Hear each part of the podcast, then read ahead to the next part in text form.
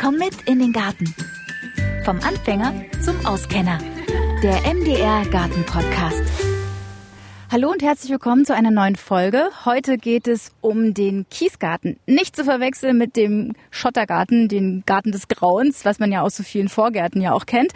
Erstmal erklären wir natürlich in dieser Folge den Unterschied zwischen Schottergarten und Kiesgarten und welchen Sinn denn Kies bzw. Steine im Garten durchaus machen. Und ich habe mich verabredet mit Sascha Döll, dem Leiter des Gartenamts Erfurt. Und zwar stehen wir hier auf dem Petersberg und zwar mitten in einem wunderschönen Kiesgarten. Hallo erstmal. Hallo, schönen guten Tag. Herr Döll, Sie haben das ja hier mit äh, geplant, die Buga ja auch, die war ja hier auf dem Petersberg und da wurden auch wunderschöne Staudengärten angelegt und da stehen wir gerade mittendrin und da ist überall Kies. Hier, man hört es? Jetzt klären wir doch bitte als allererstes mal den Unterschied zwischen dem Kiesgarten und diesem Schottergarten, wo man an diese grässlich grauen äh, Vorgärten denkt. Wo ist der Unterschied? Diese Schottergärten, das ist ja so diese Wüste, wo ich vielleicht noch eine Folie drunter lege, dann einfach einen bunten Stein, der, weiß ich nicht, aus Indien oder aus Italien angekarrt wird. Und dann habe ich da einen leicht rosa schimmernden Stein drinne und dann pflanze ich noch eine komische Kiefer rein, die dort äh, so vor sich hin vegetiert. Das ist so ein Schottergarten, den man kennt und den halten halt viele für pflegeleicht. Das kann so sein, aber er ist halt absolut unökologisch, weil ich ja einfach äh, die Verbindung von Luft und Boden einfach unterbinde durch das Vlies und durch die Folie.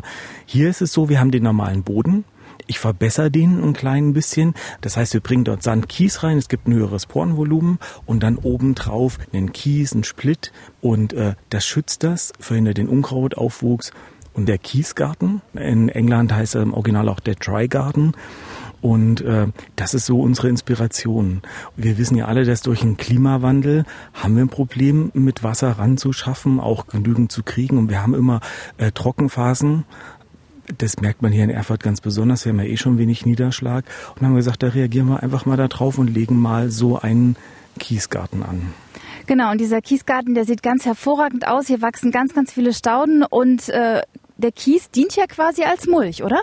Genau, das ist der Mulch. Also einerseits äh, arbeiten wir ihn ein, weil das sind ja Pflanzen, die kommen auch so ein bisschen aus dem mediterranen Bereich, die wir jetzt hier gepflanzt haben.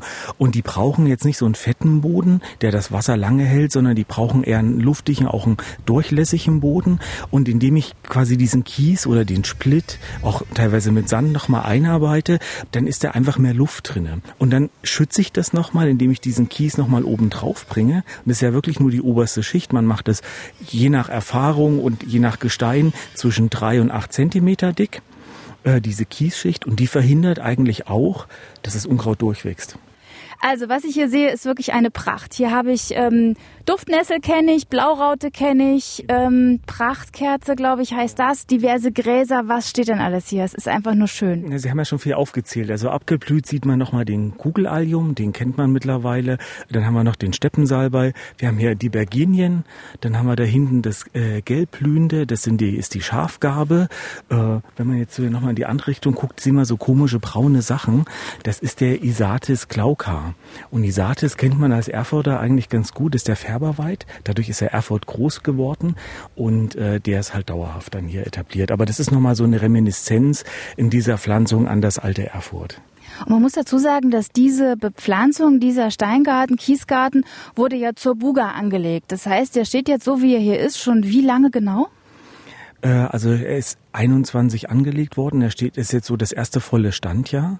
Und was man vielleicht auch so heimlich verraten kann, wir haben den erst einmal gegossen in diesem Jahr. Und wir haben ja schon fast vier Wochen ziemliche Trockenheit hier. Extreme Trockenheit haben wir einmal gegossen in der ganzen Zeit. Also liegt das am Kies oder an den Pflanzen oder an beidem? Das liegt an allem. Also eh, der Standort ist halt sehr trocken. Also wir sind, die haben das ja beschrieben, wir sind hier von den Mauern eingeschlossen. Da knallt die Sonne von oben drauf. Es gibt keinen Schatten. Die Mauern heizen sich auf. Und wir haben ja genau für diesen Standort mit der Hochschule Osnabrück Pflanzen gesucht, die wirklich dieses Extreme aushalten. Und was ist das jetzt hier genau für Stein? Also ich sehe auf diesen Wegen, wo wir jetzt hier langlaufen, das ist so ein bisschen groberes Material, hellgrau. Ja. Und dann haben wir hier so bräunlich-gelblichen, kleineren Split, würde ich sagen. Genau, also wir haben wie so eine Zacke an Weg reingelegt, weil wir einfach auch wollten, dass die Leute da mal durchlaufen können. Also nicht nur angucken, sondern gezielt reinlaufen, die Pflanzung auch mal anfassen können. Äh, das ist ja schon was Schönes. Und da haben wir ganz klassisch hier anstehenden Kalkschotter. Das ist so eine Körnung, der wird hier so immer von 0 bis 45 verkauft. Also das ist die Korngröße. Äh, also bis 45 Millimeter kann der dann groß werden. Und daneben haben wir dann, das ist ein granitartiger, so beige. Und da war es uns halt wichtig, dass wir nicht was Anthrazitfarbenes nehmen. Warum? Äh, einerseits, je dunkler es ist, desto stärker heizt sich's auf. Das ist der eine Aspekt. Und das andere ist, wir haben ja schon hier auch ein Baudenkmal. Die Mauern, sieht man ja, sind auch so beige durch den Kalkstein und wir wollten das einfach wieder aufgreifen. Also wir wollten keinen Kontrast schaffen, sondern auch so wie wir die Pflanzen angeordnet haben, wenn Sie sich die Mauern dann mal angucken, wenn sie am Petersberg sind, da hat man mal größere reingebaut, man hat mal einen Sandstein, mal einen Kalkstein. Es gibt größere, es gibt kleinere. Und so ein bisschen haben wir das auch mit den Pflanzen gemacht. Man hat eher so fast so rechteckige Blöcke drin, wenn man genau hin sieht man das. Dann gibt es ein Band, was durchläuft. Aber da haben wir das wieder aufgenommen. Und es gibt sogar Denkmalpfleger, die uns dafür gelobt haben und sagen, das ist eine sehr harmonische Gestaltung.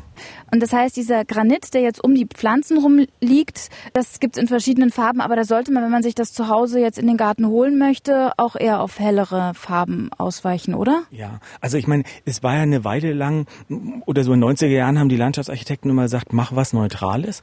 Und dann sind ja alle dazu übergegangen, diese Bauhaus oder im Stile der Bauhaus dieser Kuben zu bauen. Die waren anfangs weiß mit einem grauen Fenster drinne und dementsprechend hat man halt auch einen anthrazitfarbenen Schotter oder einen Stein dazu genommen. Das hat aber den Nachteil, es heizt sich auf. Man kann eben gucken, an der Stelle geht's ja um Pflanzen und das strahlt ja auch von unten, ne? diese Hitze, äh, was Dunkles reflektiert auch. Das heißt, die Pflanzen könnten im Notfall sogar Sonnenbrand von unten bekommen. Und vielleicht auch nochmal da zur Unterscheidung dieser Kalkschotter. Also das ist ja ein basisches äh, Gestein, was sich dann löst. Und wir nehmen halt da den Granit. Granit, das ist ein vulkanisches Gestein. Das äh, verändert den pH-Wert nicht so dolle. Also wenn ich jetzt nur den Kalk nehmen würde, dann bräuchte ich halt Pflanzen, die es eher basisch mögen.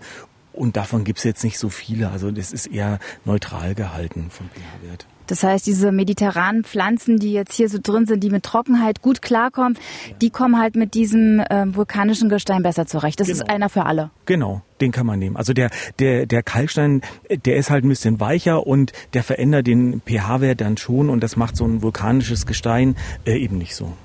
Okay, also wenn ich mir das umbaue, dann ähm, kann ich meinen ganz normalen lehmigen Boden nehmen, den ich ja wahrscheinlich im Garten habe. Wie muss ich den dann noch ein bisschen vorbereiten? Also Sand muss rein, ein bisschen Kies und dann einfach pflanzen und den, äh, diese, diese Granitsteine drauf? Naja, wenn ich jetzt acht Zentimeter draufbaue, muss ich erstmal vielleicht acht wieder runternehmen. Und natürlich ist da was drin. Also wir haben eben über Unkraut geredet, was von oben reinkommt, aber auch so normaler Boden hat ja Unkräuter oder Wildkräuter einfach drinne. Das heißt, man könnte jetzt sagen, man nimmt fünf bis zehn Zentimeter runter, nimmt dann zum Pflanzen einfach einen Sand, einen Split äh, bis einer achter Korngröße, also null bis acht könnte man so sagen. Das kriegt man äh, auch im Baumarkt zu kaufen schüttet es drauf, gräbt es um, also muss es ein bisschen vermischen. Dann pflanzt man dort rein und dann macht man zum Schluss nochmal wieder diese drei bis acht Zentimeter Split oder Kies obendrauf und dann bin ich wieder auf der ursprünglichen Höhe. Und wenn man jetzt auf den ähm, Kies verzichten würde, würden dann die Beete schneller austrocknen und also und dann doch ein Problem haben, wenn man sie nicht gießt? Nee, ich glaube nicht, dass die schneller austrocknen würden. Da muss man am Anfang halt mit dem Unkraut hinterher sein. Also gerade im Frühjahr äh, schießt dann halt das Unkraut, da muss ich schnell da sein, muss an der richtigen Stelle das Unkraut ziehen. Und wenn dann erst der Deckenschluss, so nennen wir das, also die Stauden das zugewachsen haben, dann kommt das Unkraut nicht mehr durch. Ist ein bisschen mehr Arbeitseinsatz. Und was viele Leute auch machen, sie nehmen halt Rindenmulch. Beim Rindenmulch ist es aber so, wenn ich den so dick mache, dann schimmelt das ja und dann kommen dann Pilze und Bakterien einfach in die Pflanzung rein. Da können dann halt auch äh, Pflanzen einfach weggammeln, könnte man so salopp sagen. Und das will ich ja nicht. Deswegen ist sowas Mineralisches an der Stelle ein bisschen besser. Eigentlich nur bei ähm, trockenheitsliebenden Pflanzen oder trockenresistenten Pflanzen? Ich kann das auch bei einer ganz normalen Stautenpflanzung machen. Also ich zu Hause, ich mag Pfingstrosen. Ich habe ganz viele Pfingstrosensorten. Da kann man das auch so um so eine Pfingstrose rummachen. Und die mag ja eher schon so einen fetten Boden, der, wo sie tief reinwurzeln kann und hat dann auch immer genug Reserven, äh, wo sie sich Wasser ziehen kann. Das kann ich auch bei jeder normalen Pflanzung machen. Und vielleicht, um das so optisch nochmal zu differenzieren, es geht uns ja nicht gegen den Stein, also wir haben ja nichts gegen Steine. Wir wollen ja einfach nur, dass es einen Bewuchs gibt, weil das ist ja das, was eben den Tieren was anbietet, Nahrung Und es ist auch einfach, was Mikroklima herstellt. Ne? Man kennt das ja. Also ich bin gestern durch äh, mit dem Fahrrad eine offene Strecke gefahren und dann in eine Lindenallee rein und schlagartig war es viel, viel kühler und es war sehr heiß gestern. Und so ist das hier auch. Also man hat hier erstmal ein Windchen, aber das wirkt ein bisschen angenehmer einfach auch. Und optisch also gestalterisch ist das schon der Knaller hier an der Stelle. So ein bisschen Kies im Garten es sieht gut aus und es macht auch Sinn. Also ich finde es wirklich eine, eine, tolle Sache und vor allen Dingen wichtig, dass wir das mal unterschieden haben, dass es eben nicht das Verpönte ist. Weil es dann heißt, was, du hast Kies im Garten, das geht ja gar nicht. Wir müssen unterscheiden ne, zwischen Kies und Schottergärten. Wir haben das vielleicht heute ganz gut klar gemacht. Vielleicht kann man es historisch nochmal nehmen. Prägend dafür war Befcetto. Äh, die hatte schon eine Gartenanlage, hat sich einen neuen Parkplatz zugelegt, wo Leute leichter hinkamen und hat halt überlegt, wie kann ich diesen diese alte Parkplatzfläche jetzt bepflanzen. Die war sehr sonnig, sehr trocken. Und es gab noch ein Dürrejahr, das muss wohl 76 gewesen sein. Und dann hat sie angefangen, halt so diesen Try-Garten anzulegen. Hat Stauden aussortiert und eine Zusammenstellung gemacht, die halt mit Trockenheit klarkommen. Diesen Kies oder diesen Sand, den wir jetzt hier in Erfurt in den Boden einarbeiten, das war bei ihr schon ein anstehendes Material. Also die hatte nicht so einen lehmig fetten Boden, sondern die hatte schon so aus so einer Endmoräne raus eher so was sandig schottriges. Und da ist auch der Boden schon da gewesen, äh, die ja solche Pflanzen aufnehmen konnte. Aber der eben so ein, wenn man das so kennt, diese Bilder aus England, ne, mit diesen, diesen üppigen Pflanzungen, das war damals schon eine Neuheit jetzt sowas Mageres. Und wenn man jetzt manche Stauden hier anguckt, also wir haben eine Schafgabe drinne, die ist hier vielleicht 50 hoch. Die würde jetzt im Hirschgarten, wo wir eine Bewässerung haben, ist die locker 15, 20 Zentimeter höher. Die Pflanzen sind halt ein bisschen niedriger, sie sind nicht so üppig, sie machen, schließen vielleicht nicht so dicht, aber ich finde auch das gut. Also aus der Schule, aus der ich komme, haben wir gesagt, wir wollen gar nicht so hohe Stauden haben, weil ich möchte ja auf eine Staudenpflanzung drauf gucken können und nicht irgendwie mit den Hals verrenken. Also ich will einen Überblick haben. Und ich glaube, das ist das Schöne hier, dass das alles so, es gibt ein paar hohe Aspekte, es gibt aber auch viele niedriger. Und damit äh, kann ich auch so die Räume entdecken, äh, die so diese Fläche durchgliedern.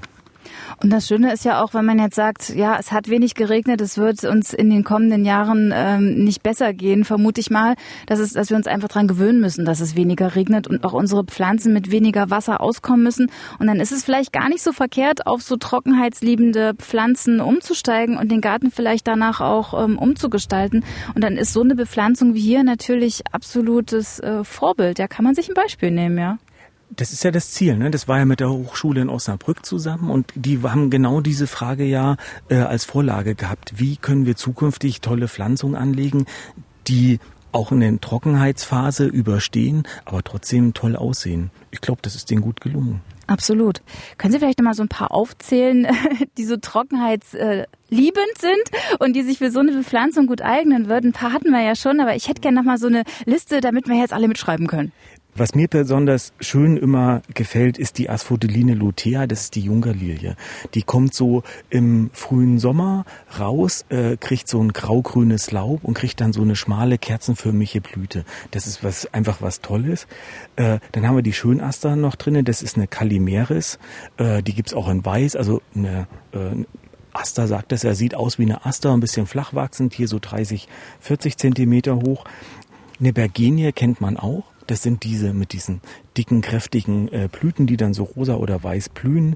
Äh, dann haben wir noch eine Campanula persicifolia, äh, eine Glockenblume haben wir noch mal drinne. Wir haben verschiedene Euphorbien drinne. Da kann man sich auch in einer Staudengärtnerei beraten lassen. Das sind Wolfsmilchgewächse. Ein Klassiker ist hier auch dabei. Das ist die Rudbeckia die haben wir, glaube ich, vorhin schon genannt. Dann haben wir noch mal äh, eine Ynotera drinne. Das sind Nachtkerzen. Die blühen auch so flach, halten auch Trockenheit aus und volle Sonne. Ich habe die früher auch gerne in Privatgärten gepflanzt. Äh, etwas, eine Pflanze, an der ich finde, dass man den Klimawandel sieht. Wir haben das Heiligenkraut, die Santoline. Ähm, vor zehn Jahren würde ich sagen, hätten die an den meisten Stellen noch nicht den Winter überstanden. Mittlerweile überstehen sie ihn. Ja, das kann sein, wenn wir jetzt irgendwann in alle paar Jahre mal einen richtig harten Winter kriegen, dann werden die ausfallen. Aber bei, die, bei den Wintern, die wir jetzt so durchschnittlich haben, schaffen die das problemlos. Sehr schön. Und dazu, hier zwischendrin äh, wachsen ja auch noch ganz viele Gräser. Ne? Die eignen sich natürlich auch für trockene Standorte und mögen dann wahrscheinlich auch sehr den Kies. Also wir, wir haben so einfach Glieder und haben wir noch ganz feine Gräser noch mit reingenommen, äh, die einfach mit ihren, äh, mit ihren Blüten dann so über den anderen äh, normalen bunten Blüten schweben. Ich könnte mir diese Bepflanzung auf jeden Fall zu 100 Prozent auch in meinem Garten vorstellen. Also so einen kleinen Teil davon, weil sonst ist der Garten voll. Ja, ja also ich gebe Ihnen die Liste und dann gucken wir uns den nächstes Jahr mal bei Ihnen an. Sehr, sehr gerne. Vielen Dank, Herr Dell. Sehr gerne. Wie dieser Kiesgarten aussieht, das könnt ihr euch sehr, sehr gerne anschauen. Den Link findet ihr im Beschreibungstext. Und in der nächsten Folge geht es auch um Blumen. Ich glaube, Euphorbia dürfte auch mit dabei sein. Sonnenhut eignet sich ja auch für die Vase, kann man abschneiden. In der nächsten Folge geht es um Schnittblumen aus dem Garten. Bis dahin.